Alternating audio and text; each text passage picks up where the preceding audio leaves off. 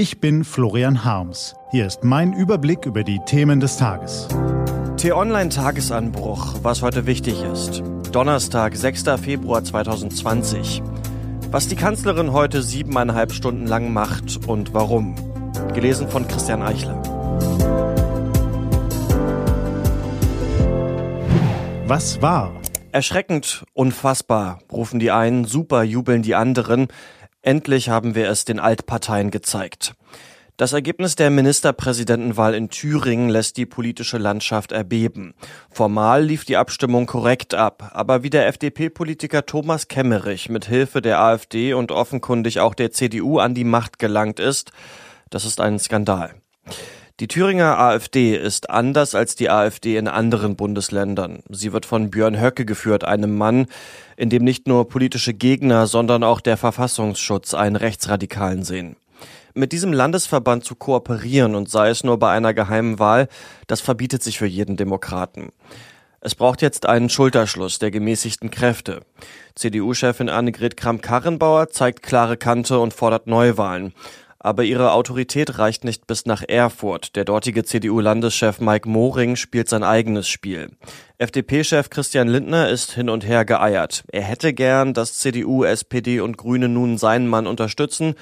Nur wenn das nicht gelinge, brauche es eben Neuwahlen.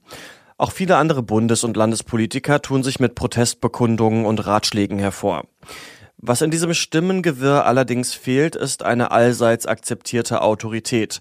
Eine Stimme, die klipp und klar feststellt, ein deutscher Regierungschef darf sich nicht von Rechtsextremisten abhängig machen, weder im Bund noch in einem Land. Tut er es doch, verbietet sich allen anderen Parteien die Zusammenarbeit mit ihm. Genau deshalb braucht es jetzt ein breites Bündnis des demokratischen Lagers und dazu gehört in Thüringen auch die Linkspartei. Eine Person hatte früher die Autorität, so eine Ansage zu machen, selbst wenn sie inzwischen viel davon eingebüßt hat. Angela Merkel könnte den Thüringer Tumult vielleicht auflösen. Heute Vormittag um 10.15 Uhr bekommt sie auf einer Pressekonferenz Gelegenheit dazu. Im fernen Südafrika zwar, aber auch da ist die deutsche Innenpolitik plötzlich ganz nah. Mal sehen, ob sie die Chance nutzt. Was steht an? Angela Merkel ist gestern elfeinhalb Stunden lang nach Südafrika geflogen und verbringt heute siebeneinhalb Stunden mit dessen Präsident Cyril Ramaphosa. Nonstop von neun bis halb fünf, wie sie sagte. Dass die deutsche Kanzlerin sich so viel Zeit für einen Amtskollegen am anderen Ende der Welt nimmt, ist als ein klares Zeichen zu verstehen. Sie will Ramaphosa, der erklärtermaßen mit dem Filz der Regierungspartei ANC aufzuräumen versucht, in prekärer Situation unterstützen. Denn Deutschland ist Südafrikas zweitwichtigster Handelspartner. Aber die Vetternwirtschaft und das Missmanagement der ANC ruinieren das Land. Den staatlichen Energiekonzern Eskom haben korrupte Funktionäre ausgenommen. Das hochverschuldete Unternehmen kann die Bevölkerung nicht mehr verlässlich mit Strom versorgen. Das Land schert sich kaum um Klimaschutz. 90 Prozent des Stroms stammt aus der Kohleverbrennung. Es baut ein Kohlekraftwerk nach dem anderen und verkauft die Kohle auch ins Ausland.